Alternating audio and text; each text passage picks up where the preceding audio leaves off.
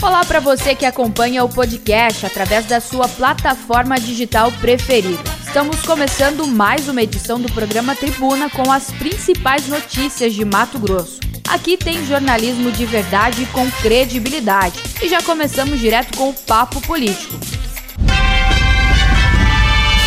Papo Político. Papo Político. Hoje, sexta-feira, o nosso papo político é com ele, o Lúcio Sorge. Eu, antes de dar bom dia, Lúcio, já vou te fazer uma pergunta, que é a pergunta do Sandro Rosa. Hoje é temperança ou pé na jaca? Bom dia.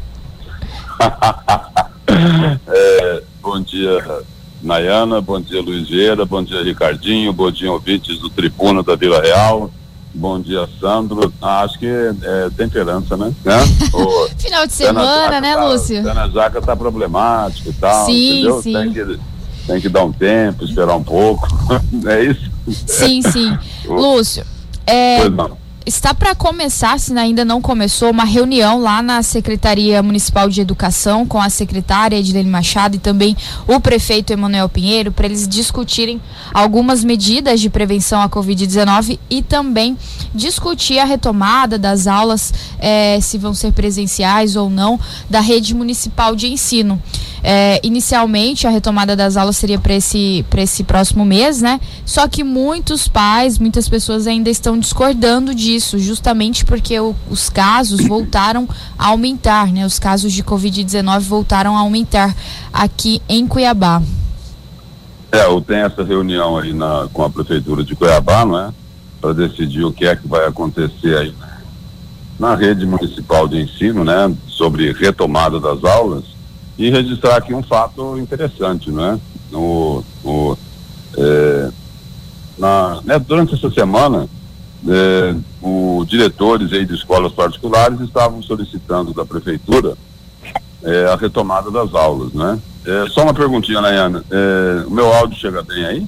Sim, a gente te escuta bem. Se os ah, ouvintes okay. não estiverem escutando, mandem tá pra gente aqui, mas tá pra bom, gente é tá que, tudo é normal. Que tenho, é que eu tenho um ruído aqui no celular, por isso que eu tô te, eu tô te perguntando.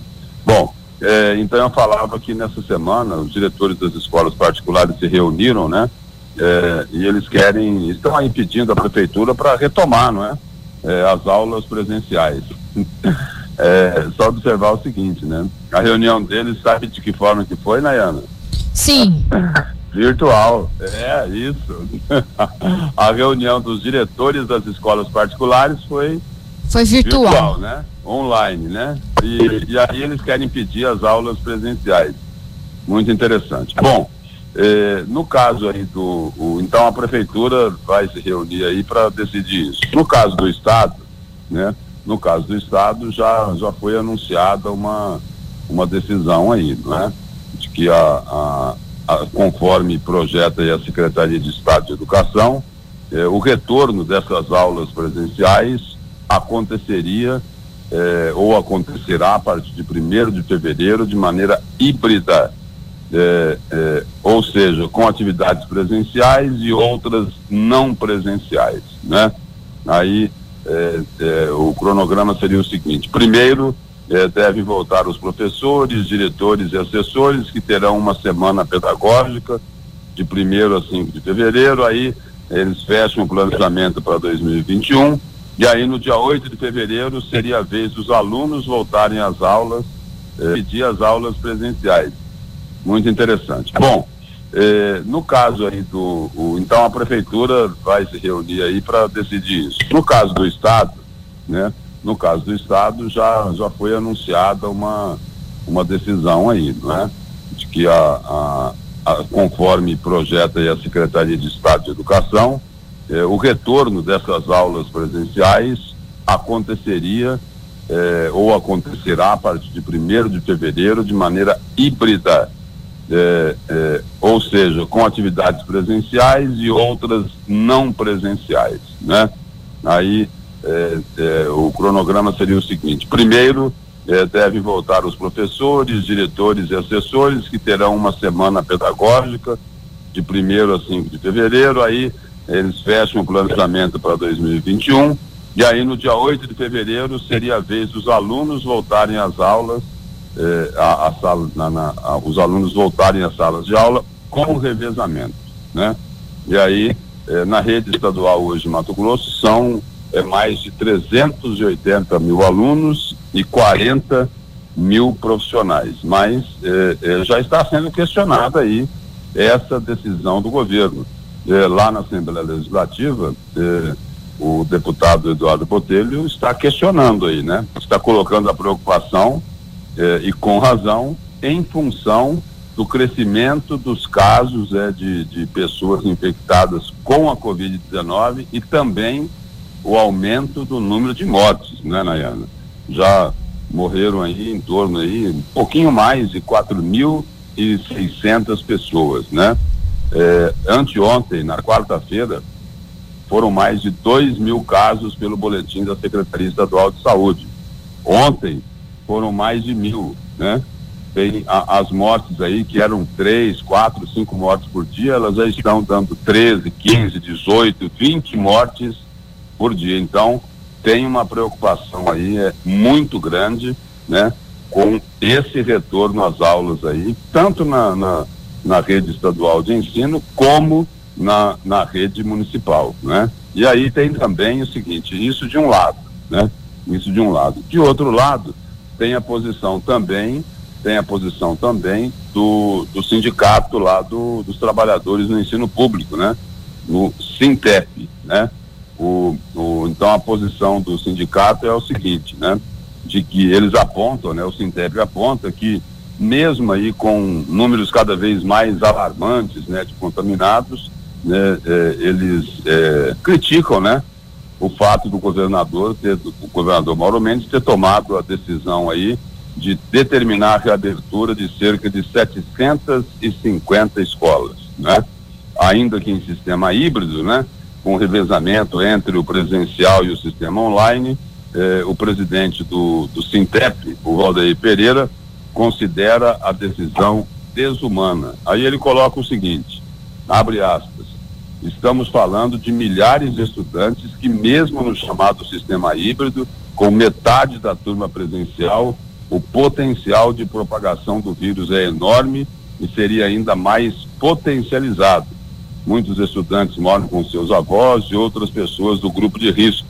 Esse retorno é algo absurdo em meio ao cenário que estamos vivenciando, declara aí o presidente do Sintep, o Valdeir Pereira. Então, é importante observar o seguinte, é, é, de que aquilo que nós colocamos agora há pouco, os casos, os casos de contaminação pela Covid-19 eh, de uns 30 dias para cá, voltaram a aumentar, estão aumentando bastante, está aumentando o número de mortes. Aí, uma outra informação que também é relevante: a taxa de ocupação de UTIs. Há 30 dias atrás, eh, Ayana e Luizera, estava em torno aí de 30, 35% no máximo.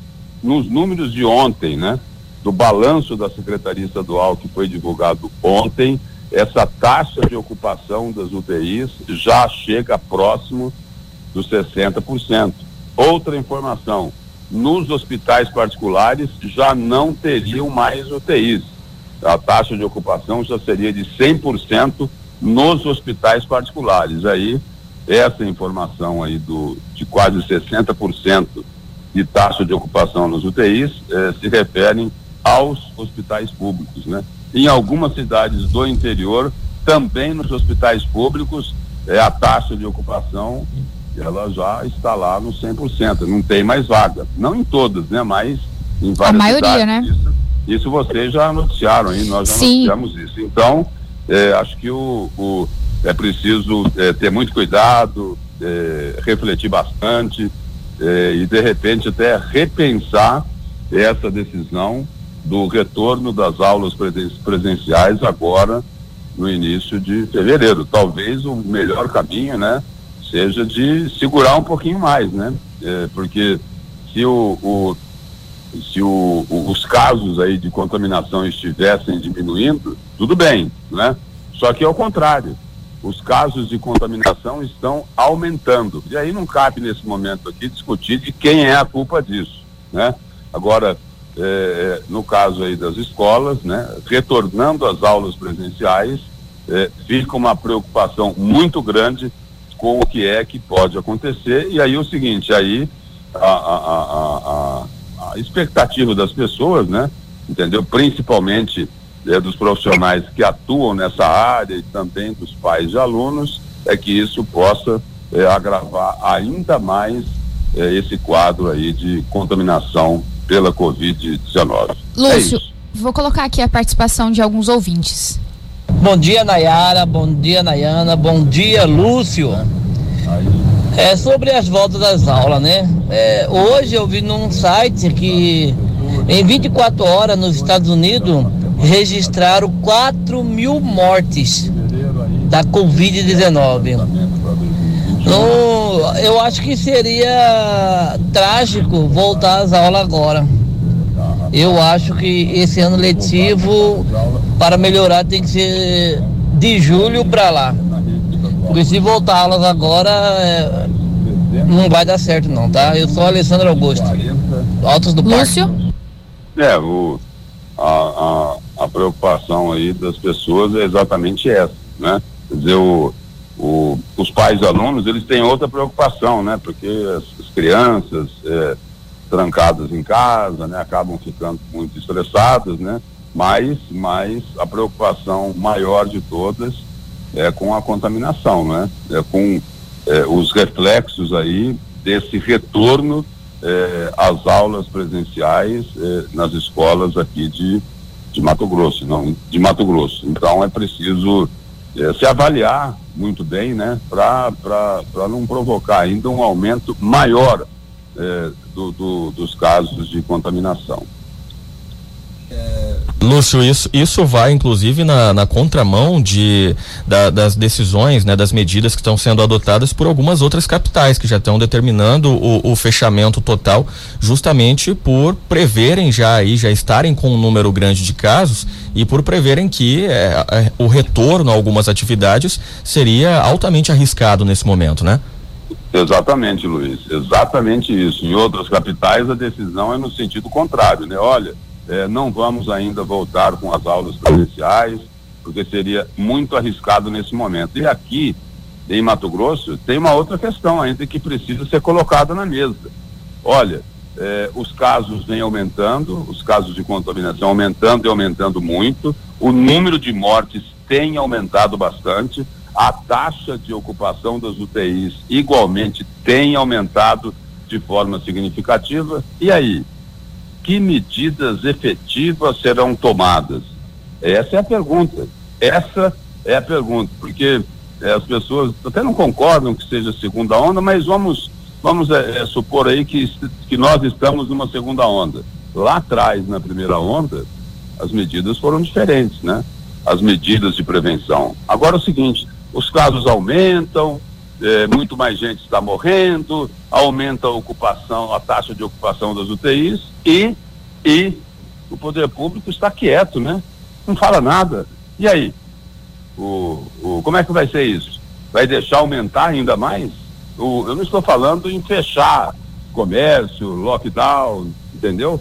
Mas eu acho que é preciso de uma ação mais efetiva aí do poder público, seja na na esfera dos municípios, né, onde os casos estão aumentando, e também na esfera estadual. Né? Não pode ficar assistindo a, o, o, que está acontecendo e fazendo cara de paisagem como se é, a coisa não fosse com eles, né? É preciso Lúcio, agir. temos aqui mais participações de ouvintes. Bom dia, Lúcio. Bom dia, Luiz Vieira é que o questionamento é o seguinte, sobre as aulas aí.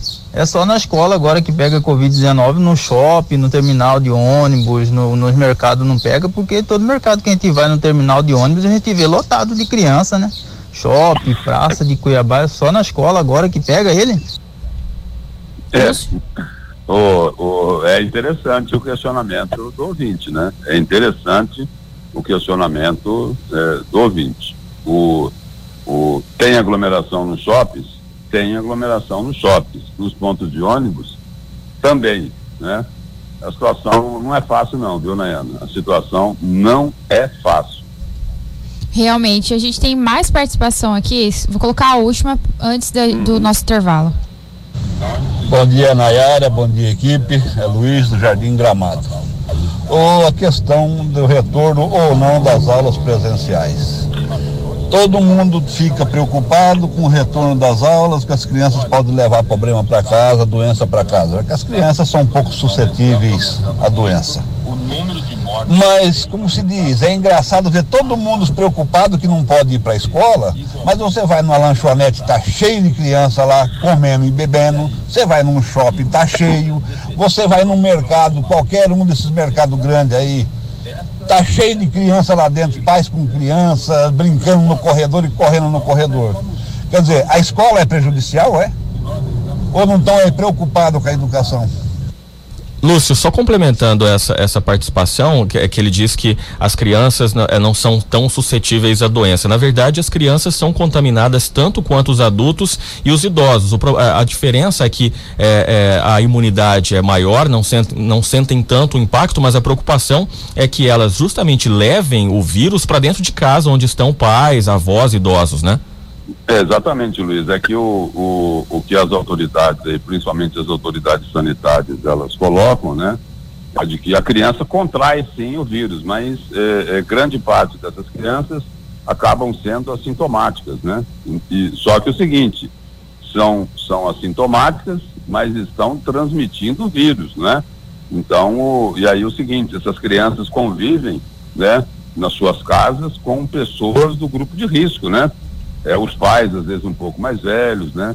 Os avós, né? O, agora é uma realidade, né? É uma realidade. No, nos ônibus a superlotação é constante, nos shoppings, no comércio em geral, aí é o seguinte, aí também é, falta, falta consciência. Mas, mas essa decisão do retorno às aulas presenciais é, precisa ser bem discutida, precisa é, é, tem que ter uma reflexão muito grande para para não contribuir ainda mais para o aumento da contaminação e o agravamento dessa pandemia, que, como eu disse agora há pouco, já matou mais de 4.600 pessoas aqui em Mato Grosso e mais de 200 mil eh, no Brasil. E torcer aí para que essa vacina seja aprovada rapidinho, né?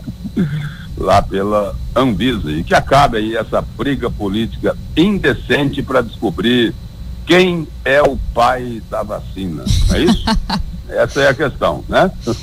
Realmente, Se Lúcio. toda essa briga política, talvez a gente já estivesse vacinando, né? Aliás, aliás, mais de 50 países no mundo todo estão vacinando. E aqui nós estamos patinando. Realmente. É isso. É, obrigada, viu, Lúcio? Bom final de semana para você. Ok, para você também, tá? É, é, um abraço aí para todo mundo, para você, para o Luiz Vieira, para o Ricardinho para os ouvintes do Tribuna da Vida Real. Certo, obrigada. É, e falando aqui, tem um monte de ouvinte mandando mensagens pra gente em relação à retomada das aulas. A gente tem que pensar que com essa retomada também é, não são só as crianças que ficarão expostas, tem todos os profissionais da, da educação, professores, é, faxineiros, merendeiras. Então, tem muita gente também que, que vai estar ali na, na linha de frente correndo um risco maior, não é, Luiz? É, exatamente. É, é uma. É, até o, o, Lúcio falou sobre é, qual, qual vai ser a medida de controle, né? Porque é, não, não é liberar assim dessa maneira. É claro que está prevista aí uma. uma é, estão previstas as medidas de, de, segurança nas escolas, mas realmente não, não dá para simplesmente voltar uma atividade como essa, que causa a grande concentração de pessoas, é, sem se falar dos impactos. Um exemplo disso, as festas de fim de ano, que não tiveram é, né, um grande controle e agora a gente vê os números crescentes. Isso não é coincidência, né? Vamos só ouvir aqui o relato de uma de uma mãe, a Joyce. Ela mandou aqui pra gente. Bom dia, tribuna.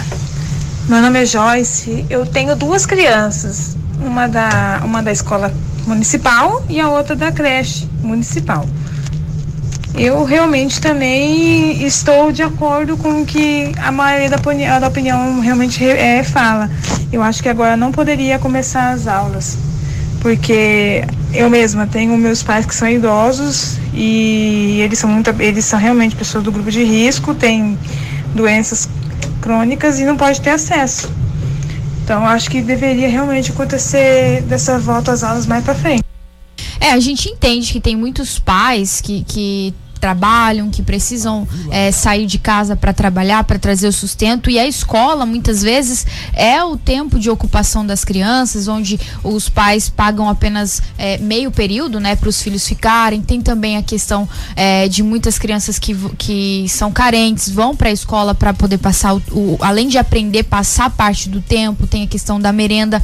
Mas a gente tem que pensar também, como a Joyce falou, no restante da família, nos profissionais, nos professores os profissionais ali da educação que também vão estar é, ali na linha de frente, né, com um risco maior de contraírem o vírus. Então, realmente deve ser muito bem pensada essa decisão de retomada ou não das aulas. A reunião entre a Secretaria Municipal de Educação e o prefeito Emanuel Pinheiro está acontecendo neste momento. A gente já está tentando um contato com a secretária Edilene Machado para falar o que foi definido nessa reunião. Então, acredito que até o final do tribuna de hoje a gente tem é, um, um retorno, né? Teremos aqui, nem que seja por telefone, a secretária para falar sobre essa reunião e o que foi definido. Só queria registrar aqui a participação de um ouvinte, o Júlio, ele que, que fala assim: gostaria de lembrar de um dos mais antigos fotógrafos de Mato Grosso que te, também deixou história no jornal A Gazeta, o senhor Delcio JB, que infelizmente já é falecido. É o Júlio do Santa Malha. Júlio, obrigada, viu? Eu acho que é, nem eu e nem o Luiz tivemos o prazer de trabalhar com ele, porque tem pouco tempo que a gente está aqui no grupo, né? Porque o Grupo Gazeta tem a minha idade praticamente. Tem apenas. Tem pouco tempo que eu tô aqui, o Luiz também, mas a gente então deseja aí é, é, um feliz dia do fotógrafo a esse profissional também que passou aqui pelo grupo onde a gente trabalha. E tem o Sandro Rosa falando também sobre outros profissionais que eternizaram momentos da história aqui do nosso estado, que é o grandes fotógrafos de Cuiabá é, Tchau, Pierre Marré e o tio dele, o Gerson Faria de Rosa. Sandro Rosa, que é um ouvinte assíduo aqui do Tribuna. Obrigada, viu, gente, por parabenizarem aí esses profissionais que são grandes mestres das lentes. Agora 9h38 e nós vamos para um rápido intervalo. A Vila Real 98.3 está apresentando Tribuna. Tribuna. Voltamos com o Tribuna e agora vamos a um giro de notícias nacionais, porque ontem surgiu uma notícia que trouxe muita esperança pra gente. A Coronavac, a vacina é, fabricada pelo Instituto Butantan, compro, foi comprovada né, eficácia de 78% a 100% contra a Covid-19. A vacina Coronavac tem eficácia de 78 a 100% na imunização contra o coronavírus. O resultado foi apresentado na coletiva de imprensa realizada no início da tarde desta quinta-feira pelo governo de São Paulo e o Instituto Butantan. Na manhã desta quinta, o Butantan e o governo do estado já iniciaram as reuniões com a Agência Nacional de Vigilância Sanitária, que fazem parte do processo de pedido para a utilização emergencial da vacina. De acordo com o governador do estado, João Dória, os números são satisfatórios e com a aprovação da Anvisa será colocado em prática o plano estipulado pelo governo paulista que prevê o início da imunização no estado no dia 25 deste mês. As pessoas que forem imunizadas com a vacina do Instituto Butantan terão entre 78% a 100% menos possibilidade de desenvolverem a Covid-19 do que uma pessoa que não receber o imunizante. O objetivo é iniciar a vacinação em São Paulo no dia 25 de janeiro, conforme programado. E o objetivo também do governo do Estado de São Paulo é fornecer a vacina do Instituto Butantan para todo o Brasil através do Ministério da Saúde. A eficácia apresentada pelo imunizante significa que dos que foram infectados, 78% apresentaram apenas sintomas leves da doença e 100% dos que receberam as doses não evoluíram para casos graves, como os que exigem internação. Portanto, a eficácia para casos graves é total. A vacina é produzida pelo Instituto Butantan Butantan, vinculado ao governo paulista, e pela farmacêutica chinesa Sinovac. A Coronavac foi testada e desenvolvida nos dois países, sendo a fase 3 de testes totalmente realizada no Brasil, em 13 mil voluntários, divididos em 16 centros de pesquisa espalhados pelo país. Agência Rádio Web de São Paulo, Tereza Klein. E a Agência Nacional de Vigilância Sanitária, a Anvisa, já recebeu o pedido de uso emergencial da Coronavac, a vacina contra a Covid-19, que é produzida pelo laboratório chinês Sinovac em parceria com o Instituto Butantan. A Anvisa recebeu esse pedido na manhã de hoje. A agência deve fazer a análise do uso emergencial em até 10 dias. O pedido foi feito durante uma reunião virtual por conta da pandemia que aconteceu hoje por volta de nove e meia, segundo o Instituto Butantan. A Anvisa diz que já iniciou a triagem da documentação que foi entregue. Abre aspas, a, as primeiras 24 horas serão utilizadas para fazer uma triagem do processo e checar se todos os documentos necessários estão disponíveis. Se houver informação importante faltando, a Anvisa pode pausar o prazo e solicitar as informações adicionais ao laboratório, afirmou a Anvisa em nota. A agência diz ainda que a análise do pedido de uso emergencial é feita por uma equipe multidisciplinar e envolve especialistas das áreas de registro, monitoramento e também inspeção. O resultado final do estudo sobre a eficácia é a última etapa necessária para que a Anvisa analise o pedido de autorização de uso da vacina aqui na população brasileira.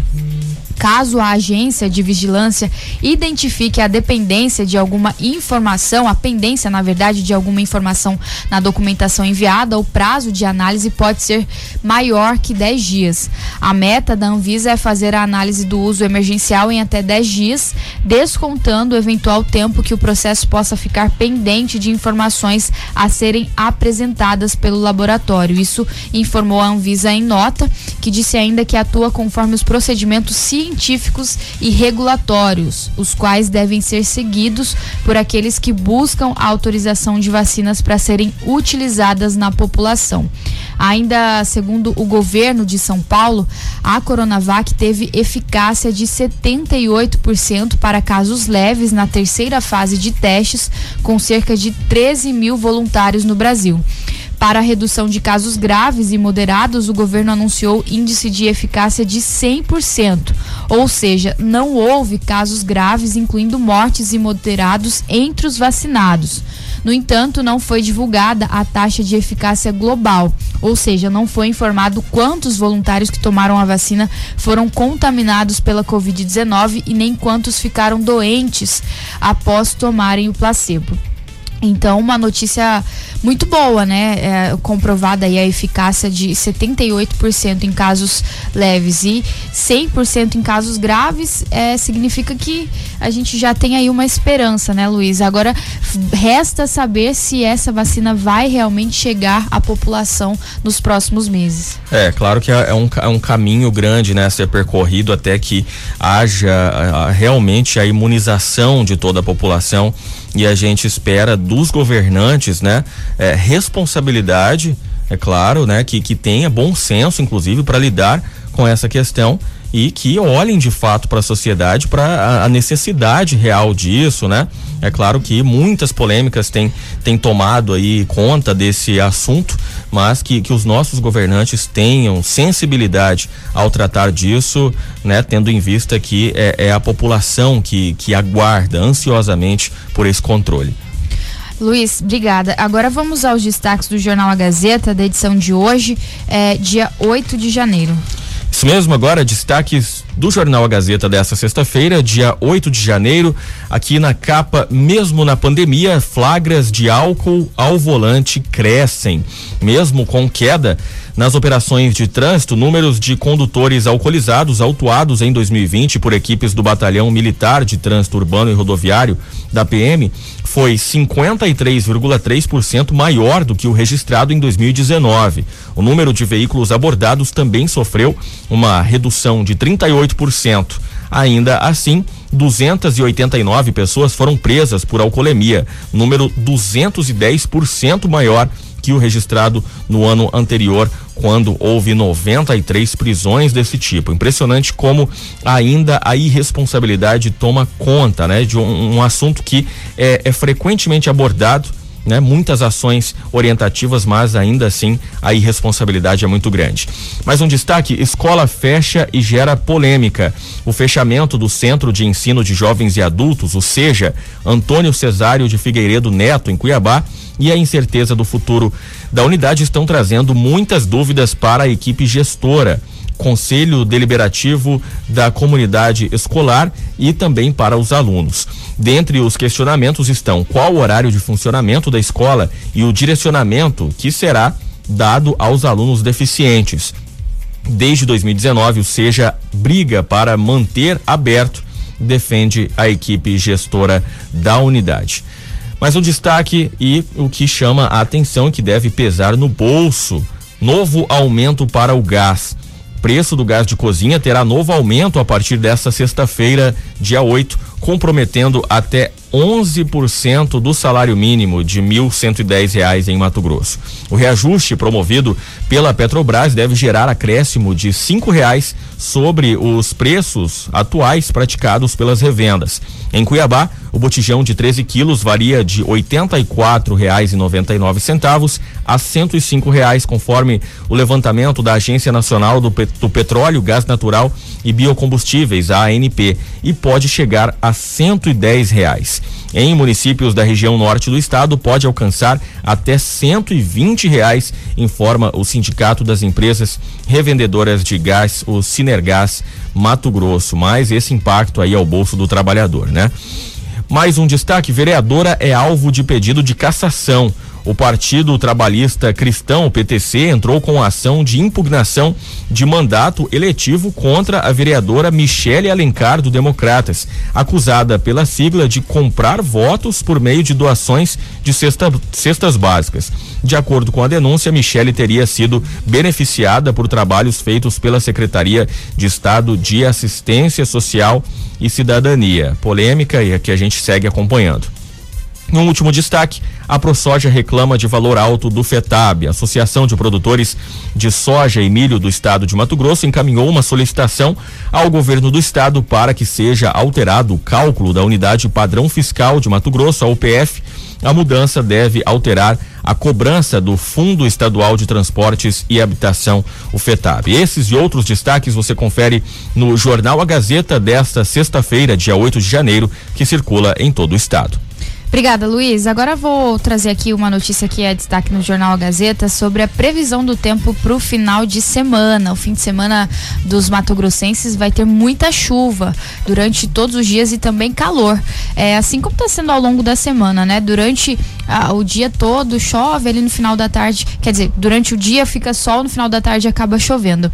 A mínima deve chegar aos 19 graus em Chapada e a máxima na casa dos 36 graus em Cuiabá e também em outras cidades cidades. Aqui na capital, o final de semana vai ser de chuva e muito calor. Hoje, a mínima é de 26 e a máxima de 36. A gente já chegou nos 31, né, Luiz? Na última temperatura que você falou, já estávamos nos 31 graus. É, isso mesmo. Ontem mesmo eu olhei pelo meu celular, já aparecia previsão para amanhã 5 graus mais quente que, que hoje, né? No caso, ontem. Então, bastante calor hoje aqui em Cuiabá, né? Amanhã a temperatura deve variar entre 26 e 34 graus e no domingo entre 27 e 36. Já em Chapada dos Guimarães, cidade que o pessoal gosta de ir para pegar um climinha mais ameno, as temperaturas vão ficar entre 19 graus e 30 graus e todos os dias deve chover. Já em Cáceres, a previsão é de temporal no sábado e as chuvas mais calmas nos outros dias. A temperatura pode variar entre 24 e 36 graus. Em Rondonópolis, na região sul do estado, o final de semana também vai ser de chuva, com a temperatura entre 24 e 35 graus.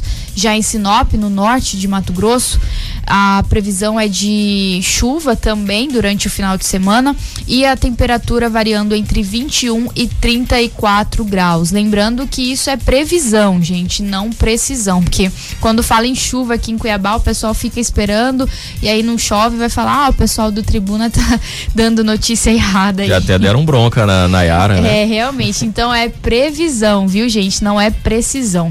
Agora, 9h56, vamos para um rápido intervalo. A Vila Real 98.3 está apresentando Tribuna. Tribuna. De volta com o Tribuna, agora 10 e 13. Daqui a pouquinho a gente vai falar sobre saúde. Vamos ouvir é, o vereador Luiz Fernando, ele que é médico e, e vai ser o único representante da saúde na Câmara Municipal de Cuiabá. Ele que também vai ser presidente da Comissão de Saúde. Então vamos abordar com ele diversos assuntos relacionados à saúde, é, a situação dos hospitais filantrópicos, vacinação na população. Temos hoje também o nosso quadro Viva Mais Saúde em Foco. Vamos conversar com o doutor Rosário Casalenovo, né? E também vamos tentar um contato com a secretária de Educação do município, a Edilene, Edilene Machado, para falar sobre essa reunião com o prefeito Emanuel Pinheiro, reunião essa que ainda está acontecendo. Agora vamos com informações de trânsito. Vila no trânsito. Oferecimento Locassim, a loja que vende e aluga. Mais de mil itens em ferragens e ferramentas para sua casa e obra. Avenida Beira Rio, 4110. Em Cuiabá e também em Várzea Grande, neste momento, sem novas alterações repassadas pela Secretaria de Mobilidade, também pela Guarda Municipal. E olha, atenção para essa informação. Mesmo com queda nas operações de trânsito, o número de condutores alcoolizados autuados em 2020 por equipes do Batalhão Militar de Trânsito Urbano e Rodoviário da Polícia Militar foi 53,3% maior do que o registrado em 2019. O número de veículos abordados também sofreu uma redução de 38%. Ainda assim, 289 pessoas foram presas por alcoolemia, número 210% maior que o registrado no ano anterior quando houve 93 prisões do tipo. O, comandante do batalhão de trânsito da Polícia Militar afirmou que os dados transmitem a falta de conscientização e educação dos condutores locais que se aproveitam da suspensão da lei seca para abusar da relação álcool e direção. Ações de fiscalização devem se intensificar a partir deste mês. Durante todo o ano passado, quase eh, mais de 10 mil condutores foram fiscalizados por meio do etilômetro, o famoso bafômetro, né? Destes, 865 foram autuados por alcoolemia e 289 presos pelo mesmo crime, que é dirigir sob o efeito de álcool. Né, de alto teor de álcool no sangue. Em 2019, o total de motoristas fiscalizados foi maior que 14.500, mas apenas 628 motoristas chegaram a ser autuados por dirigir alcoolizados. É, então, é, isso chama a atenção, né, Nayana, para a, a, a, necessidade de conscientização que é constante. Ainda, mesmo com tantas ações de combate, com tantas ações orientativas, com tanta fiscalização, ainda muitos condutores insistem nessa prática que muitas vezes a gente sabe acaba provocando tragédia, né? Certo, Luiz. Só complementando aqui as suas informações de trânsito, o Franciberg, o nosso ouvinte, mandou informações de um acidente que aconteceu agora, próximo à rodoviária. Bom dia. Gostaria de informar vocês aí um acidente, infelizmente, que acaba de acontecer. Um carro bateu em uma moto aqui em frente à rodoviária, é, a rodoviária aqui do Concil, no sentido Cuiabá Chapada. Tá um trânsito formado já, chegando até na, na Miguel Sutil aqui. O congestionamento já chegou no viaduto da Avenida do CPA, viaduto da Miguel Sutil, que passa por cima da Avenida do CPA. Trânsito, então, completamente comprometido, congestionado aí nessa regi região. Inclusive, é o que está atrasando o nosso entrevistado, o vereador Dr. Luiz Fernando. Ele está a caminho a assessoria dele já mandou até uma foto do trânsito aqui, ele está próximo à rodoviária. A gente tinha marcado com ele 9:45, até agora não chegou, mas a gente está aguardando ele aqui. E ó, só um recadinho para você que nos escuta aqui no Tribuna, se você ainda não segue a Rádio Vila Real no Instagram, corre lá arroba Vila Real FM e comece a seguir, porque tem uma promoção rolando lá entre a Vila Real FM e a Clínica de Estética Bruna Alonso, que vai é, sortear 10 sessões de depilação a laser. Para participar, basta enviar a palavra-chave Laser Vila para o WhatsApp, o 99987 2334. Esse não é o WhatsApp do Tribuna, é um outro específico para promoções. 99987 2334. Envia uma, a palavra-chave Laser Vila com o seu nome completo e também o bairro Só enviando essas informações você já está participando e aí é só torcer para ser aí um dos sorteados. O sorteio vai acontecer no próximo dia 28 aqui no Tribuna. A clínica Bruna Alonso é uma tem uma estrutura completa e também muito moderna em tratamento estético e facial e também corporal e capilar e ainda nutrição clínica. Para agendamentos é só ligar no 3365 97 39. Além disso, temos também o 999630933. Corre lá, arroba Vila Real FM e participe dessa promoção. Mais uma promoção, né? O, o Pinheiro Bird está perguntando aqui se nessa promoção tem é, implante de cabelo. Por enquanto, por enquanto, Pinheiro, é só para depilação a laser. É cada uma, né, Luiz? Meu Deus do céu, é cada uma que parece duas, né? certo. É, então continuem com a gente aqui no Tribuna. Daqui a pouquinho nós temos aqui é, várias notícias. Vamos falar com a secretária de, de Educação que também está tá na reunião com o prefeito Emanuel Pinheiro. É, justamente sobre essa questão das voltas aulas. E tem muito, muitas, muitos ouvintes ainda mandando aqui é, opinião, né, sobre o nosso papo político, mandando aqui é, a opinião deles. Tem o seu o seu Solano, ele que mandou o seguinte: Bom dia, tribuna, bom dia, Lúcio, Nayana. É, sobre a volta às aulas e o governo é, deveria vacinar os professores e alunos, que vai ser bem mais seguro. Esse, ele é o Solano do 21 de abril. É, seria também uma opção, né, Luiz? Mas a vacina não chegou nem para nem para parte da população. Imagina só se for ter que vacinar todos os, os, professores e os alunos e só depois disso voltar às aulas. É, infelizmente ainda ainda é uma realidade distante, né? A gente espera que aconteça o quanto antes, mas é, ainda tem muito a acontecer para que isso acabe se efetivando. Agora a gente recebe aqui no estúdio do Tribuna o doutor Luiz Fernando, ele que é médico e também foi eleito vereador na última eleição. Ele que é o único representante da área da saúde na Câmara Municipal atualmente e vai ser também o presidente da Comissão de Saúde. É, doutor, obrigada pela presença aqui. Muito bom dia a você. Eu que agradeço e, peço desculpa de antemão pelo atraso. Pegamos um acidente de trânsito aqui próximo da rodoviária, realmente isso nos prejudicou. Mas eu quero é, Primeiro, cumprimentar a cada um de vocês aqui, profissionais da Rádio Vila Real, do programa Tribuna, e a todos os ouvintes que estão aí antenados eh, e preocupados com a situação que estamos vivenciando dentro da nossa cidade, dentro do nosso estado e dentro do nosso país em relação à Covid. Eu, doutor Luiz Fernando, sou cuiabano, de Chapecruz, nascido aqui em Cuiabá, no Hospital Santa Helena. Hospital esse que com muito orgulho faço parte do corpo clínico há quase 10 anos. Atuei por 18 anos é, como médico do Sistema Público de Saúde, sempre acompanhando de perto as mazelas, a falta de políticas públicas em relação às pessoas que mais precisam, né? A gente tem noção que 75 a 80% da população nossa, aqui do nosso estado, dependem única e exclusivamente do SUS.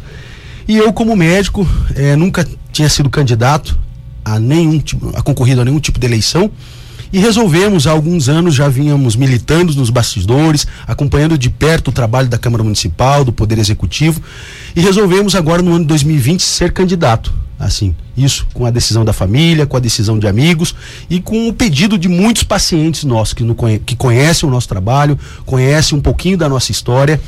E com a graça de Deus fomos eleitos, fomos aí o único é, representante da área da saúde estar lá, vamos estar à frente da, da comissão de saúde, já faço parte da comissão da Covid-19 na Câmara Municipal de Cuiabá também, sou vice-presidente, segundo vice-presidente da mesa diretora, e quero que esclarecer com vocês algumas dúvidas, pontuar o que estaremos, que já fizemos durante essa semana, no, na primeira semana do mandato, e a preocupação nossa em relação, principalmente nesse momento, à imunização, a vacina, a vinda da vacina, que é o que eu sou a favor como médico, né? E penso que a população também está muito ansiosa, ainda tem muita dúvida a respeito dessa situação. Enquanto o doutor toma uma água aqui, que ele chegou bem apressado, eu convido vocês a participarem com a gente através do nosso WhatsApp, o 999872337. Doutor, você falou sobre a questão da imunização, é, que você é a favor, a gente noticiou antes aqui é, o resultado da reunião que, tiver, que tiveram ontem, né? O Ministério da Saúde, o Instituto Butantan, foi comprovada aí a eficácia da, da vacina da Coronavac. É, vocês, vereadores ali, qual, o que, vocês estão fazendo para tentar trazer essa vacina o quanto antes para Cuiabá? A gente sabe que isso não depende só de vocês, mas é, sim do município. Mas vocês têm o contato direto ali com o prefeito Emanuel Pinheiro, tem também contato com o governador? Então, essa é uma preocupação que realmente, desde já, desde que assumimos ali no dia primeiro, é, fizemos parte da composição da mesa com o nosso presidente Juca do Guaraná. É uma preocupação grande por parte dele, por parte de todos os 25 vereadores que lá estão representando a cada um de vocês, população na Câmara Municipal, é a questão da imunização.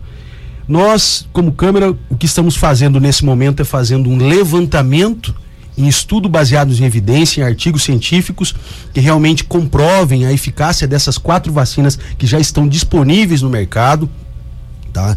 Como você mesmo comentou, a questão da, da, da vacina realizada pelo Instituto Butantan tem uma eficácia de quase 100%. Ao meu ver, os, os, estudos que nós temos feito de forma mais aprofundada em relação aos as quatro tipos de vacina, elas vão chegar a uma média de 80 a 90% de eficácia. Eficácia. Combater 100%, falar assim, você tomou a vacina e não tem risco nenhum de, de, de, de ser acometido pela doença, isso não vai existir. De antemão, a gente já tem dados aí baseados é, em evidências claras que isso não vai acontecer. E uma visão que eu vejo é foi, foi, foi muito nítido esse final de ano que a quantidade de, de casos que aumentaram né, durante o Natal e o Ano Novo. Quer dizer, as pessoas ainda não estão, muitas delas ainda não estão conscientes da importância de não aglomeração, da importância de guardar o distanciamento, de evitar ir nas unidades de saúde ou mesmo em alguns hospitais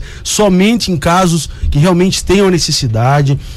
Isso é uma, é, é uma grande, é, uma, é um grande problema que nós, como Câmara, também temos que tomar a decisão e mostrar é, é para o Poder Executivo, para o nosso prefeito Emanuel, é, para que ele possa ter um embasamento, um embasamento prático e teórico do que tomar essas decisões agora. Muitas das escolas já querem retornar agora no dia 22, né, algumas já início de fevereiro sem antes a imunização é algo que realmente nos preocupa muito, porque a quantidade de casos que estão aumentando volta novamente os hospitais públicos e os hospitais privados, tanto UTI como unidades de enfermaria, a ficarem novamente lotados. Então isso tem que ser tomado de forma é, é, com muita precaução a Câmara Municipal está assim atenta a essa situação. Claro que é, nós precisamos que, o, que, que tanto o prefeito municipal, o governador né, tome em conjunto essa decisão de esperar ou não uma decisão do governo federal que envie essa vacina ou que o próprio município ou estado comprem e comecem a imunização. Mas isso tem que ser feito, ao meu ver,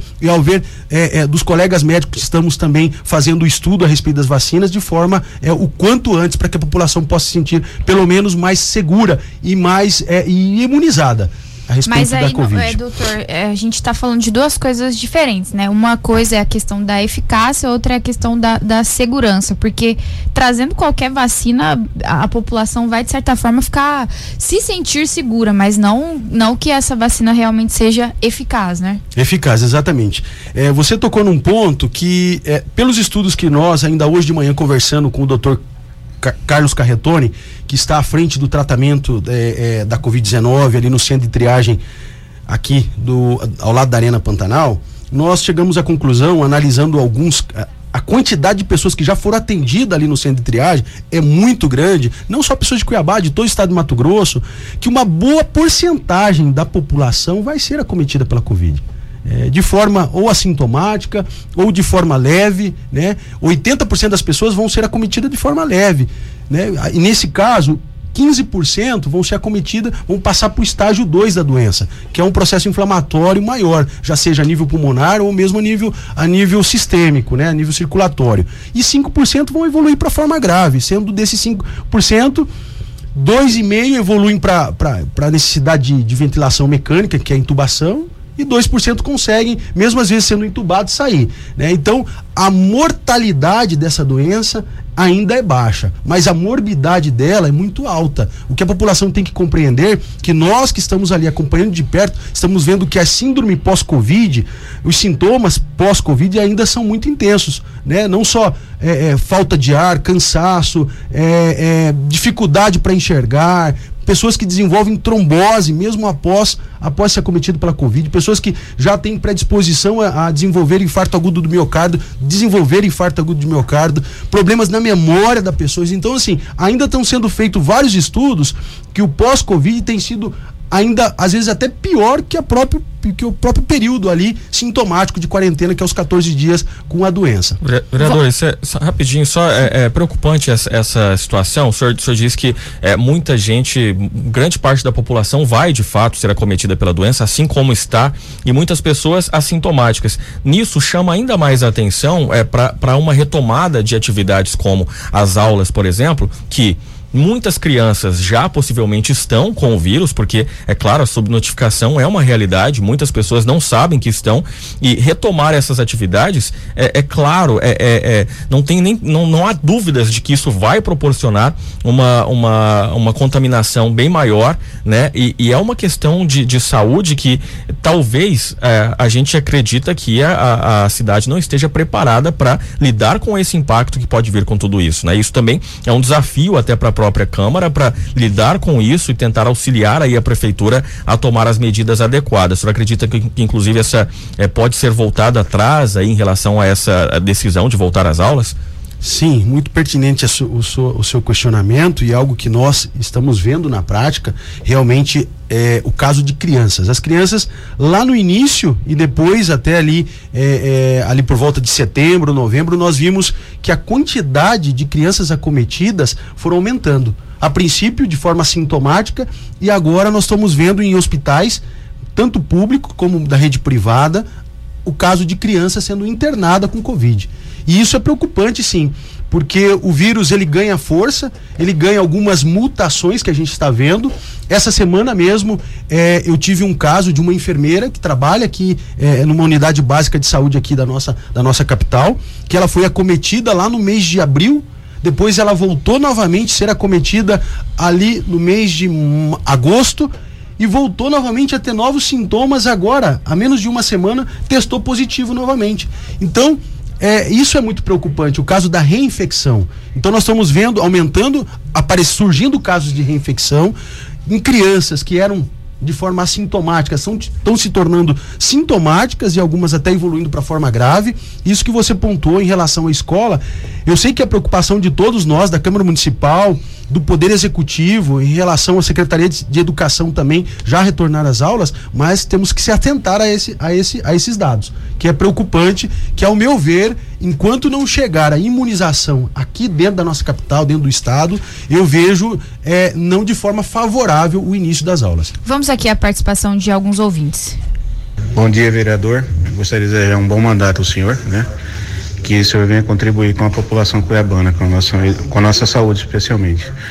Só uma questão, na questão da Covid, a minha esposa fez o exame na segunda-feira e ontem a gente foi buscar o resultado. O resultado ou é por WhatsApp ou é no 0800, né, que, que a UPA dá pra gente.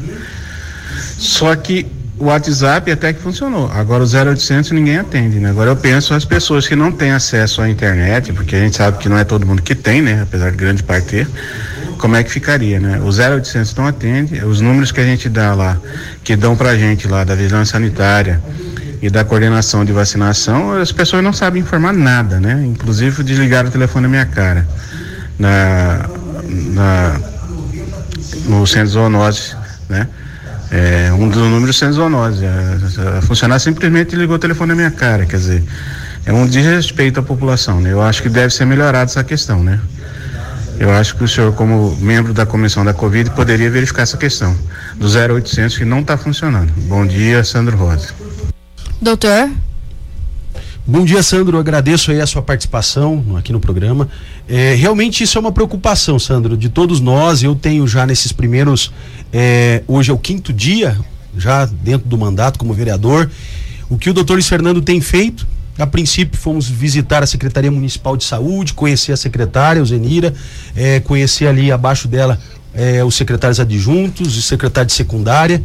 E saímos também em algumas unidades básicas de saúde, em algumas policlínicas e UPAs aqui da nossa capital para ver de perto a realidade. Uma delas é.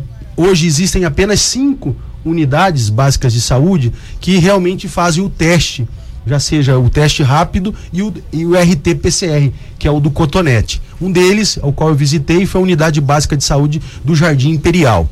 E ali nós vimos, já de cara, encontramos uma, uma, uma dificuldade, onde existe apenas uma, uma médica atendendo, é, é, atendendo tanto pacientes com Covid como pacientes com outras doenças, que outras patologias que a gente sabe que, independente se é hipertenso, diabético, se problema está com uma diarreia, com qualquer outro problema, os problemas de saúde não pararam, né? Então, é, nós precisamos e já comunicamos também a, a secretária municipal de saúde para que possa disponibilizar mais um profissional naquela, naquela unidade, principalmente nessas cinco unidades aonde tem ali disponível médico para atender paciente com Covid e tem um exame para poder ser feito. Então tem que separar, tem que ter um, um, um médico, um profissional da área da saúde só para atender esses pacientes. Outra também é, dificuldade que nós encontramos foram duas é, UPAs, uma UPA e uma policlínica da, da região sul, aonde é, estavam tendo problema com o aparelho de eletrocardiograma. Nós imediatamente notificamos e cobramos da secretária de saúde. Ela já se disponibilizou de forma é, prontamente já resolver essa situação. E eu agradeço, Sandro, essa, essa colocação sua para que nós realmente possamos melhorar a qualidade do atendimento e principalmente dar o resultado, porque quem está sendo acometido da Covid, a grande preocupação é a, é a transmissão dela. Eu falo porque eu também fui acometido pela Covid-19 durante o período de campanha eleitoral é, e na minha casa passo, pegamos todos nós, eu, minha esposa, consequentemente meus pais, até mesmo as pessoas, meu, meu motorista, as pessoas que estavam próximos a gente durante a campanha, pegou e eu fui, eu infelizmente evoluí para forma inflamatória, né, para forma intermediária mais grave. Fiquei oito dias internado no hospital aqui da capital com dificuldade respiratória, com 55% do meu pulmão acometido, usando oxigênio por quase três dias. Então é algo muito preocupante. É quando a gente sente na pele realmente é, é, o, o, o quanto é ruim essa, essa enfermidade, esse vírus, a gente realmente tem que cuidar. Então a minha orientação aqui hoje, como médico, como vereador, é que assim, nós ainda possamos evitar as aglomerações, manter o distanciamento, manter o uso de máscara. A gente sai ainda aí nas ruas, vê pessoas que não estão usando máscaras. A gente vê que tem pessoas ainda que estão participando de eventos grandes. E isso é muito preocupante, porque é, nós temos que nos cuidar. Enquanto não chegar a vacina, e mesmo com a vacina, a vacina não vai ser a solução de todos os problemas, tá? Então a, a população tem que estar consciente e pode ter certeza que nós, à frente lá, é dessa comissão de saúde, dessa comissão da Covid, estaremos sim muito atentos e preocupados e passando para o Poder Executivo a importância é, é, de, da melhoria, da, da, vacinação em massa e dos cuidados devidos aos atendimentos nas unidades básicas, já seja ela primária, secundária, até mesmo terciária, os, os nossos hospitais aqui da capital. Vou colocar aqui a participação de mais alguns ouvintes. Bom dia a toda a família Tribuna. Afonso aqui do Ribeirão. Eu gostaria de falar para o entrevistado que está na hora dele chegar no Mauro Mendes, todos eles, todos eles e trazer a vacina, que tem país aí que está vacinando seu povo. Por que nós aqui essa demora e o povo morrendo? Tenha todos um bom dia, um ótimo fim de semana. Afonso Ribeirão do Lipo. Que ele mandou um outro. Aí, doutor, o senhor já passou por isso, né? Então agora é hora do senhor chamar todos os deputados e todos os vereadores, ir no Mauro Mendes e ir para São Paulo buscar a vacina, doutor. Parabéns pro senhor. Afonso do Ribeirão do Lipa, de novo. É, doutor? Agradeço ao Afonso aí a participação. Realmente, Afonso, não é fácil passar por esse mal. É, e nós vemos que é, Cuiabá tem estrutura sim para poder atender. Tanto na rede pública como na rede privada, estão de parabéns. Eu quero aqui aproveitar a oportunidade para parabenizar a todos os profissionais da área da saúde que estão na linha de frente do tratamento da Covid. A gente vê que a importância não só lá do técnico de enfermagem, da enfermeira, do fisioterapeuta, que é essencial no tratamento da recuperação da Covid-19. A fisioterapia pulmonar faz toda, toda a diferença, né? Os profissionais médicos estão atualizados nesse tratamento. Porém, é igual o Afonso colocou, e a preocupação nossa como vereador hoje aqui da capital é que o, que o governo do estado se preocupe, que vá atrás realmente. Né? Nós temos que formar uma. Nós estamos formando uma comissão já no início da semana para sentar com o nosso prefeito, sentar assim mesmo, também, da mesma forma, sentar com o próprio, com os próprios deputados também que estão é, na área da comissão da saúde em frente da, da Assembleia Legislativa e cobrar do governo, do, do próprio Poder Executivo, um, a vinda dessa vacina. Eu sei da grande preocupação que todos nós estamos. Quem pegou e quem ainda não pegou, né? Porque quem pegou também tem a preocupação de ser reinfectado. Então, a importância de manter também uma boa imunidade. A imunidade vai muito relacionada a, ao fato de você ser acometido pelo mal. Se você está com uma imunidade boa, a chance de que você passe de forma é, mais amena pela doença é muito maior. Agora, se a, se a imunidade está baixa, aí sim a chance de ser acometido na forma intermediária ou mesmo grave aumenta. Agora, é importante que durante essa, essa busca entre o município e o Estado, é, a gente vem acompanhando uma, uma briga que acaba sendo desonesta com a população entre prefeitura e Estado, é, questões políticas que acabam se sobressaindo, ficando à frente de questões que realmente afetam a população. A gente espera que haja, é, é, não precisa ter aí uma, uma é, é, uma concordância em todos os sentidos, né? mas que haja pelo menos um bom senso dos governantes aí em relação a, a essa sensibilidade, né? A, a, essas decisões que devem acontecer de forma adequada para a sociedade, né, vereador? É, concordo, Luizeira, com, com o seu posicionamento. Isso tem que acontecer realmente, porque é momento de união. Isso eu falei lá quando eu assumi na Câmara Municipal no dia primeiro. Independente das pessoas que votaram ou não votaram, nós somos vereador da capital para todos os cuiabanos. E o que nós estamos vivenciando com a Covid é, o nível tão grande de desemprego, empresas fechando, as escolas, as crianças. Eu tenho dois filhos pequenos, sei ali, vejo a realidade, o que eles passam no dia a dia. Aqui quem está me escutando sabe que é pai de família, é, é, sabe disso aí. Então nós, nós temos que evitar. Eu, eu sou a favor também que entrem num consenso, já seja a prefeitura municipal, o governo do estado, nós, vereadores da Câmara Municipal, independente de base ou oposição, mesma coisa a Assembleia Legislativa, para que possa ocorrer essa união dos poderes, para que a gente possa, de forma resolutiva, trazer essa vacinação e que, e que a população possa, possa estar é, ser, ser vacinado. Um grande, uma grande preocupação também que tem sido em relação as seringas, eu vi que o governo do estado já tomou um posicionamento, a própria, a própria Secretaria Municipal de Saúde também já tomou um posicionamento em relação às seringas, porque se tem imunização, se vamos imunizar, por mais que a princípio seja ali o pessoal da área da saúde, né, e as pessoas que são grupo de risco, mas tem que estar tá pendente que se tenha a, a seringa para para que a população possa ser vacinada. Vereador, Isso é de suma importância. Saindo um pouco dessa questão da vacina, tem alguns ouvintes aqui que falam sobre outros assuntos relacionados à saúde aqui na nossa capital. Eu vou colocar duas participações de uma vez, que são assuntos um pouco parecidos, falam também sobre a sua, a sua eleição, e aí o senhor responde ao final. Bom dia, Nayana. Bom dia, vereador. Vereador, nós, cuiabanos, necessitamos de pessoas que honrem o que promete, entendeu? Espero que o senhor possa cumprir tudo que prometeu, porque eu sou um, uma das vítimas desse, dessa mal gestão da saúde, principalmente. Estou há dois anos e meio buscando um tratamento. Todos os exames que eu tive que fazer, eu tive que pagar do meu bolso, todos. Os remédios que tomo até hoje para inflamação, eu pago porque não acha na rede SUS. Aliás, nunca tem, nunca tem, entendeu? É, eu fui acometido pela Covid, Gastei quase 4 mil reais no hospital Só Ajuda Tadeus, porque senão eu tinha morrido. Porque eu fui para UPA, me mandaram voltar para casa, fui para o posto de saúde, me mandaram voltar para casa e eu fui só agravando. Então a gente precisa realmente de pessoas que estejam dispostas a lutar pela população, pelo bem-estar do, do próximo. Tá bom? Um bom dia para o senhor, um bom trabalho, que Deus abençoe. Esse é o Josuel e temos também aqui a participação de uma outra ouvinte, a Lucilene. Bom dia, doutor. Doutor Luiz Fernando, eu achei tão bonita a campanha que o senhor fez, né? Eu participei de uma reunião do senhor, o senhor falou que o senhor é primo do Diego Guimarães, né? Achei bonito, achei válido tudo, o senhor disse que a família estava repartiu, né, no meio para um, no meio para outro. E confiei no senhor, para o senhor lutar por Cuiabá. Espero que, que, que esse voto não foi inválido. Não foi inválido.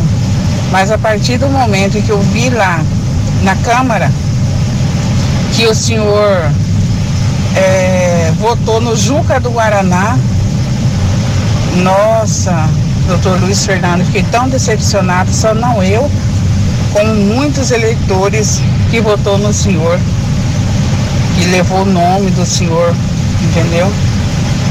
Mas é, é assim mesmo. Vamos torcer, não quero ficar decepcionada com o senhor. Espero que o senhor lute por Cuiabá, lute por Cuiabá. Essa é a dona Lucilene que mandou a mensagem. É, eu quero agradecer a participação do Josuel aí, Josuel. Realmente, a gente sabe, Josuel, que o sistema público e até o sistema privado é falho, viu, Josuel? Eu vou ser muito sincero para você, tá? É, a gente viu aí que inclusive muitas pessoas, mesmo tendo condições de realizar o tratamento, às vezes não conseguiram vagas. Não é que foram para outros, outros estados tratar, é, é, é, por luxo, né? Eu acredito. Acredito que saíram de Cuiabá por não ter vaga em alguns hospitais, não disponibilizar de alguns profissionais. Então eu vejo, eu, claro, com certeza, por isso que eu falo, uma das coisas que me levou a ser candidato e hoje vereador da nossa capital é isso, é acompanhar de perto, é sentir na pele o que a população sente. Porque de um lado eu estou como médico, lá onde já estive no pronto-socorro municipal de Cuiabá, no centro de especialidades médicas, na Policlínica do Planalto, é, no, no Hospital Santa Casa de Misericórdia, operando ali por quase oito anos, 90% das minhas cirurgias pelo sistema público de saúde. Então eu acompanhava de perto ali a dificuldade das pessoas. Então eu vejo que sim, essa será a nossa preocupação durante esses quatro anos. E quero voltar a dizer para você, José, é, eu acredito que você não tenha acompanhado nenhuma das minhas 182 reuniões durante os quase que 50 dias de campanha, mas em nenhum momento eu prometi nada. Uma das coisas que eu sempre era muito claro no meu discurso, que a gente está cansado daquele político que chega prometendo. A única coisa que eu prometia, prometia assim, o médico amigo que eu sempre fui, o pai de família, o ser humano que eu sou, a pessoa que eu sempre me coloquei à disposição. Mas falava, se você me, me aqui na parede e me pedir que eu te prometa alguma coisa, eu não vou te prometer nada. Então eu só quero dizer, e respondendo também a pergunta da Lucilene, agradeço, Lucilene, o voto de confiança seu, da sua família, dizer para você que hoje sim sou o segundo presidente, sou o segundo vice-presidente da mesa diretora com o nosso presidente Juca do Guaraná e os demais colegas novatos que ali fazem parte também. Quero dizer para você que independente de qualquer situação, eu vou eu vou te responder e responder à sociedade cuiabana com muito trabalho, com muita transparência, está? E com muita força de vontade, com essa com esse médico que eu sempre fui, com esse ser humano que eu sempre fui para as pessoas, independente se é na rede pública, se é na rede privada, se é independente das minhas ações sociais, eu vou continuar sendo esse mesmo Luiz Fernando que eu sempre fui, tá? Então você pode ficar tranquila e as pessoas que me, que me conhecem e me acompanham, pode ficar tranquila que nós teremos sim muita muita responsabilidade lá à frente das comissões, frente do parlamento da nossa capital. Só complementar aqui a, a, a fala da Lucilene, ela, ela relembra aqui que você é primo, né, do vereador Diego Guimarães, que foi o vereador mais votado, eleito aí na última eleição, e ele é contra, né, ele não é da base do governo, do, do município, na verdade, é contra, foi, votou contra a, a o, o, presidente, atual presidente da Câmara, o Juca do Guaraná, a quem o senhor aqui é, se demonstra favorável. A gente, e o vereador Diego Guimarães esteve com a gente aqui essa semana, falou também sobre a CPI dos filantrópicos, é, disse que vai, inclusive, apresentar uma, uma proposta para ele ficar à frente dessa CPI, porque ele quer realmente uma CPI séria, não uma CPI com, com vereadores ali da base do prefeito para que a, termine em pizza como todas as outras muitas CPIs que nós já vimos aqui. A gente teria aí um embate familiar. Como que vai ser essa questão da, da CPI? Um é, um é favorável ao, ao presidente, o outro não. É, o senhor já, já chegou a conversar com o Diego Guimarães em relação a essa questão da CPI. Você que é do, da área da saúde e também trabalha em um dos hospitais filantrópicos aqui da capital, que inclusive tem atraso de repasse. Então, Nayane, eu quero de antemão é, cumprimentar também o, o vereador Diego Guimarães e parabenizá-lo, sim, pela votação que teve nas últimas eleições, um, um mandato é, é, realmente muito, de muito trabalho, né? E realmente sempre mostrando para a população é, o que ele vinha fazendo. Claro que discordamos em alguns posicionamentos, né? Uma coisa é a questão familiar, outra coisa é a questão de posicionamentos, mas o respeito e acredito que ele também vai desenvolver durante esses quatro anos um bom trabalho como sempre fez é o que a população tem acompanhado. E é isso que o doutor Luiz Fernando também, é, é, independente de estar de um lado ou não, nós somos vereador da capital. Nós estamos preocupados, sim, principalmente né, com a saúde, com a educação, com a segurança. É, em relação à CPI dos filantrópicos, é uma CPI que deve ser sim instaurada. Eu sou a favor, quero participar dessa CPI como futuro presidente da mesa é, da comissão, né, da comissão de, de, de, saúde. Eu quero participar de perto, ver, sempre mostrar para a população tudo que nós estamos fazendo de forma clara e transparente, volto a dizer. E eu vivo na pele essa questão dos filantrópicos, gente. Eu estou, eu, eu trabalhei por quase oito anos no Hospital Santa Casa de Misericórdia. Já voltei a falar para vocês aqui que a grande parte da minha, da, das minhas cirurgias eram pelo, pelo sistema público de saúde. Trabalho há quase 10 anos no Hospital Santa Helena, né, na maternidade. Ali nós temos hoje o serviço de ortopedia com o Dr. Munil Tax e com o Dr. Luiz Fernando Amorim, há muitos anos ali, atendendo de forma privada e no meio público também, realizando cirurgias pelo sistema público de saúde. E vejo na pele o que o doutor Marcelo Sandrin enfrenta, o que a Zoraide enfrenta ali, em frente da administração do hospital, a dificuldade do repasse, do repasse é, é, é, tanto do, do, da, da, do governo do estado quanto da prefeitura, a dificuldade de manter aquele hospital vivo, é uma grande maternidade ali. Eu, eu digo que eu tenho um grande orgulho do Hospital Santa Helena de fazer parte do corpo clínico, porque eu ali nasci há 43 três anos, a minha esposa nasceu naquele hospital e os meus dois filhos, eu fiz questão de que nascesse ali, o Henrique e o Guilherme. Então, eu tenho um carinho muito grande, eu sei que o doutor Ricardo Saad também, que foi por oito anos vereador da nossa capital, um grande amigo e, e, e, e parlamentar também, sempre destinou emendas ali para os hospitais filantrópicos. Você pode ter certeza que o doutor Luiz Fernando, dentro das nossas emendas impositivas, estaremos também destinando a grande maior parte das nossas emendas para esses hospitais, porque são hospitais que merecem e eles salvam vida, merecem sim ter uma, um olhar diferenciado é, é, do Poder Executivo e da Câmara Municipal. Certo, vereador, obrigada pela sua presença aqui no Tribuna. Eu que agradeço, Nayana, Luiz Vieira, tá, pelo convite e estarei sempre à disposição de vocês lá na Câmara Municipal para esclarecimentos e também como médico que tiver meu alcance pode contar com a gente, com a nossa assessoria. Certo, nós recebemos aqui no Tribuna o vereador Luiz Fernando, ele que é médico e também é representante da saúde na Câmara. Agora 10h40, vamos para o intervalo. Daqui a pouco no Tribuna tem o quadro Viva Mais Saúde em Foco. A Vila Real 98.3 está apresentando Tribuna. Tribuna. Agora 10h47, estamos de volta com o Tribuna. Antes de começar o nosso quadro Viva Mais Saúde em Foco, quero mandar um recado aqui para os moradores do bairro Santa Isabel. A dona Odilza mandou para a gente uma mensagem dizendo o seguinte: Nayana, por favor, avise a todos do Santa Isabel que infelizmente perdemos nosso amigo e secretário da escola Ranulfo Paz de Barros, o Gesiel, conhecido como Gié do bairro Cidade Verde. Perdemos ele para a Covid-19. Muito triste, realmente muito triste. Infelizmente, mais uma pessoa que morre em decorrência da doença. Então, a todos vocês aí que tinham o GIE, né? conhecido como GIE, como uma pessoa muito querida. Nossos sentimentos aqui do programa Tribuna a todos vocês, moradores do bairro Cidade Verde e também aí do bairro Santa Isabel e região. Agora sim, vamos para o quadro Viva Mais Saúde em Foco. Viva Mais. Viva Mais. Saúde em Foco.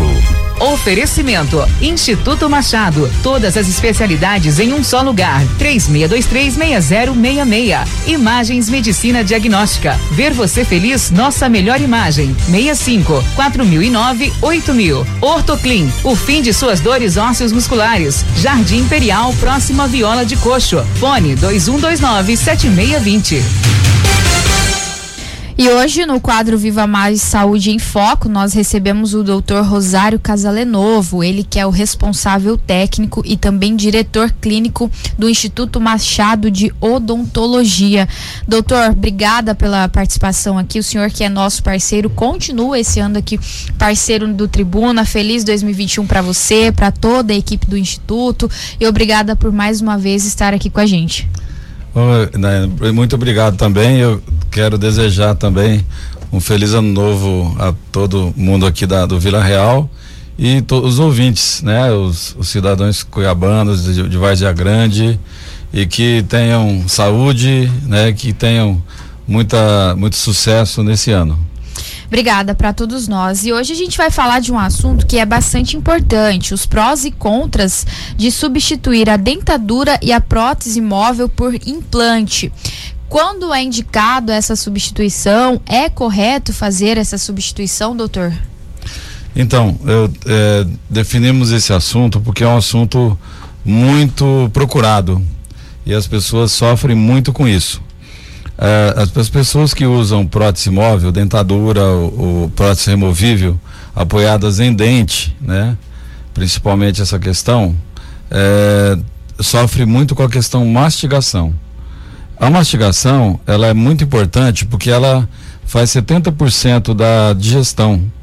Ou seja, 70% da digestão do alimento é feita na boca, pela saliva e depois que ela entra no estômago para ser absorvida. Ou seja, se, se, a pessoa não tiver uma mastigação eficiente e, e, e que tenha uma longa duração é, de trituração, então o alimento é importante ele ficar bastante na boca para ele descer com bastante saliva, porque daí vai ter uma digestão adequada. E a digestão tem o objetivo da absorção dos nutrientes. É, então, quando se tem uma deficiência da absorção, ocorre uma desnutrição, mesmo a pessoa estando alimentada. Então, tem uma diferença enorme entre alimentação e nutrição. O, o fato é que essas próteses móveis, primeiro, ela já limita da mastigação e o, o, a pessoa já escolhe alimentos é, moles, não alimentos saudáveis. E com o passar da idade, assim, a pessoa atingiu lá 40, 50 anos ou 60, então quanto mais idade, é, menos absorção vai ter o, o organismo. Ou seja, é, um, um, jovem alimentando, comendo o mesmo alimento, ele tem mais absorção do que um idoso comendo a mesma comida. Então, ou seja, se esse idoso não tem os dentes, aí piora muito a situação. Então a gente vê muita gente desnutrida e inflamada, com inflamações crônicas. Você vê para o rosto dela, para a mão, né? Você vê que ela está inflamada. E essa inflamação que desorganiza né, o organismo, né?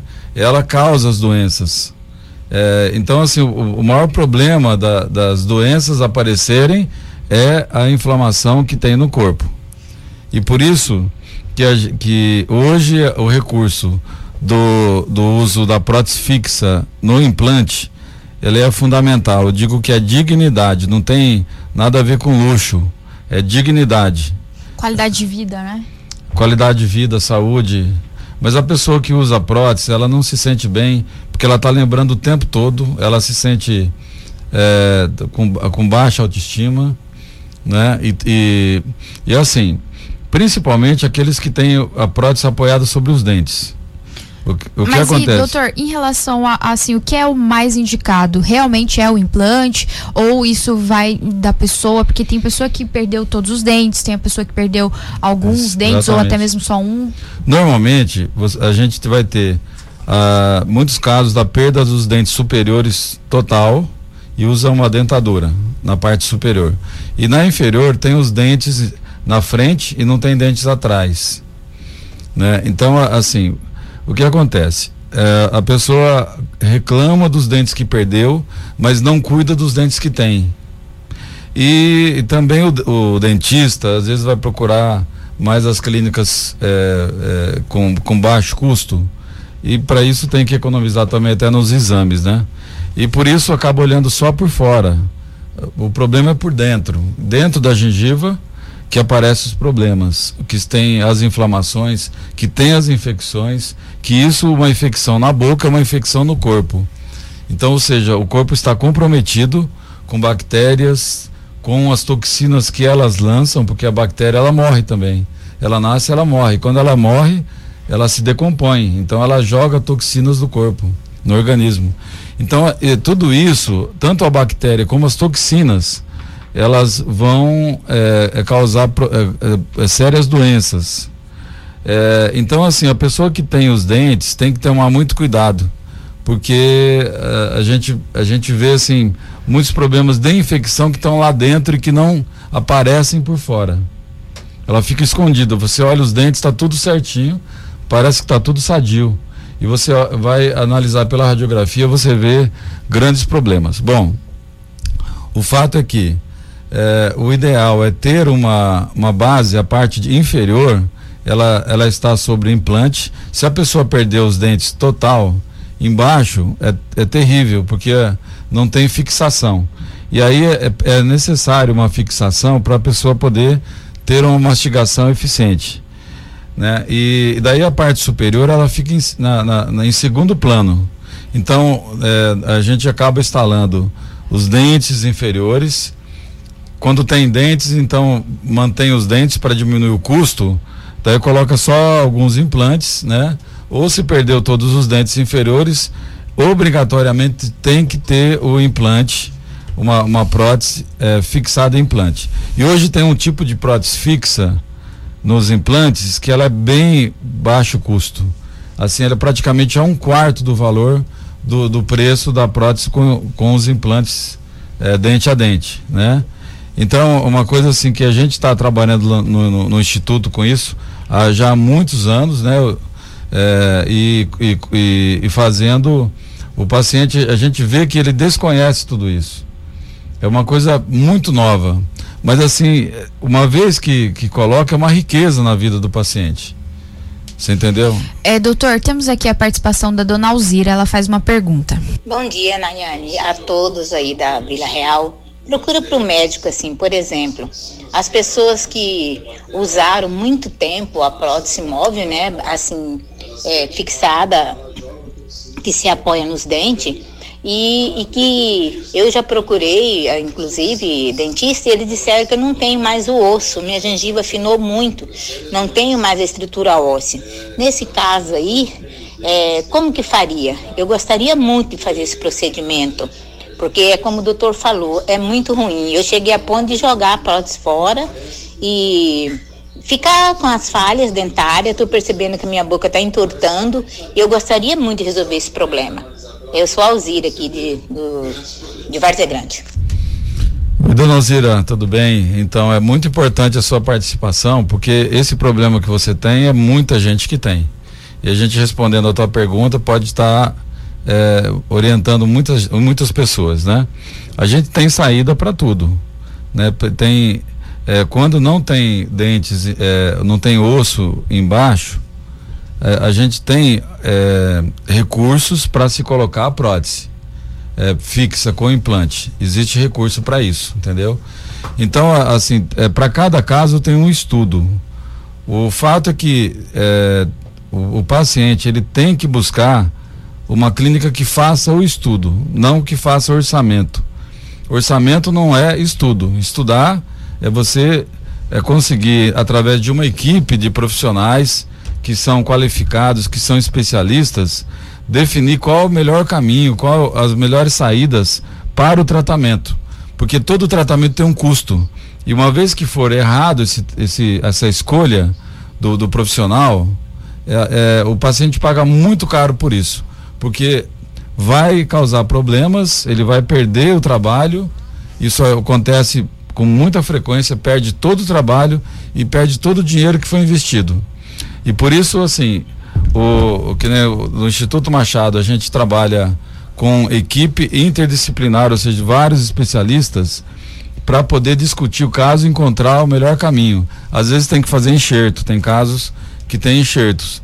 E lá nós temos eh, vários especialistas em enxerto que fazem os procedimentos e, e a escolha do, do, do enxerto, às vezes tem.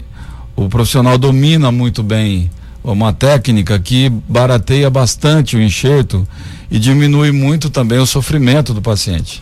Doutor, tem mais a, uma ouvinte aqui. Vou colocar a última participação porque a gente já está chegando ao fim do tribuna. Bom dia, Nayara. Bom dia a todos. Bom dia, doutor. Doutor, deixa eu te falar para o senhor. Eu perdi os meus dentes, eu tinha, eu tinha 20 anos de idade. Eu uso prótese até hoje. As duas eu uso, doutor. Eu uso a minha prótese, eu não sinto nada, não tenho afta na boca. Eu escovo meus dentes assim que eu como e sempre mantenho limpinha. Entendeu, doutor? Fiz outra prótese nova de novo. A minha, as duas são bem na minha boca, não é fixada com nada, com pino nenhum. E me sinto bem, doutor. Eu chupo cana quando eu vou no sítio, eu como castanha, amendoim, qualquer coisa, doutor. Eu não sinto nada. Eu acho que isso daí é pessoas que botam na cabeça que isso não dá certo, isso é errado, não é meu dente. Mas, doutor, esse dente também colocado não tem muita confiança confiança não, porque você não pode morder em coisas duras, você quebra ele também, né? Então, doutor, eu tenho minha boca perfeita, bonito meus dentes que foi feita, então meu sorriso eu acho lindo, mesmo é prótese na minha boca, mas eu me acho confortável com isso daí. Eu não me ignoro quem tem prótese na boca não, doutor. É, a participação da dona Eunice e eu acho que muitas vezes também as outras pessoas não têm o mesmo cuidado que ela tem, né, doutor? É, então, a dona Onice, é muito importante ela ter falado. Porque o fato que deve, ela deve ter uma estrutura óssea, principalmente a de baixo, muito grande, muito boa. E, e é muito raro isso aí. É, porque a, a, parte de baixo, ela, ela dança na boca, ela não tem fixação. E isso aí causa muitos problemas. E, então, assim, as pessoas que têm um conforto com isso, é muito raro. Mas é, tem, né? É, vamos dizer que é, no caso da Danonice, ela, ela tem essa sorte de poder estar mastigando coisas duras também, que é importante. Mas o fato é que a maior parte das pessoas, é, a, a maior, tipo assim, 90% tem sofrimento com a prato de baixo. E, e para isso tem recursos. E hoje tem um tipo de prótese que é bem mais em conta. E por isso que para essas pessoas que estão sofrendo com a parte inferior, eu, eu sugiro a colocação dessa prótese com implante e para baratear, né, porque a gente tem que estar tá sempre olhando a questão dos custos para não onerar para o paciente. A parte superior, ela, ela está bem fixada, ela pode tocar a vida sim, né? Certo, doutor, eu agradeço a sua participação aqui no Tribuna. Queria que o senhor deixasse aí os contatos, reforçasse os contatos aí do Instituto Machado. Então, a gente está à disposição no Instituto Machado e você pode estar tá ligando no telefone 36236066 é, para marcar um, uma entrevista com a gente, uma, uma conversa, né? Como o senhor falou, né? Não é um orçamento, é uma avaliação completa ali para é. avaliar o caso do paciente. Eu, eu, mesmo estou fazendo isso lá no Instituto Machado. então, exatamente. Você vê que a gente tem muita coisa para estudar. E quando se estuda, você tem um, uma certeza, uma segurança no investimento. Então, quando a gente tem respeito com o dinheiro do paciente, a gente faz um estudo, a gente traz o caso para vários profissionais avaliarem junto com a gente, fazer o estudo, né? Aí depois entra a questão do orçamento, porque o paciente ele está muito preocupado com a questão dinheiro, né? E, e isso para nós é, é, a nossa preocupação maior também, porque nós temos que encontrar as melhores saídas com o, o, o, o dinheiro, com o recurso que o paciente tem. Então essa é a grande arte. A gente está sempre do lado do paciente e não como vendedor. Né? Quem, o que faz o orçamento é vendedor.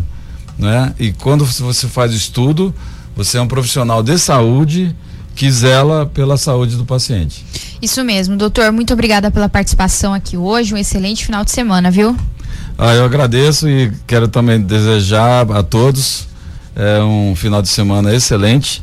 Nós estamos finalizando aqui na sexta-feira, um dia especial para todo mundo, sim, né? Sim, sim, sextou. Gente, muito obrigada pela companhia no Tribuna de hoje. Infelizmente a gente não conseguiu falar com a secretária de Educação porque a reunião acabou há pouco tempo. É, na verdade a reunião ainda nem acabou, a assessoria acabou de me informar. Então na próxima segunda-feira a gente tenta retomar esse assunto em relação à retomada das aulas. Luiz, obrigada pela companhia. Até segunda-feira. Obrigado, Nayana. Bom dia a você, bom dia ao doutor Rosário, bom dia, Ricardinho. Um excelente fim de semana aos ouvintes que nos acompanham acompanharam até aqui.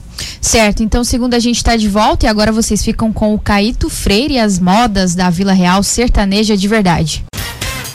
Essa foi mais uma edição do programa Tribuna. Apresentação Nayara Moura e Nayana Bricar. Reportagens Luiz Vieira. Operadores de áudio Juca Santos e Yuri Júnior. Direção artística Lennon Franz e direção de jornalismo Davi César.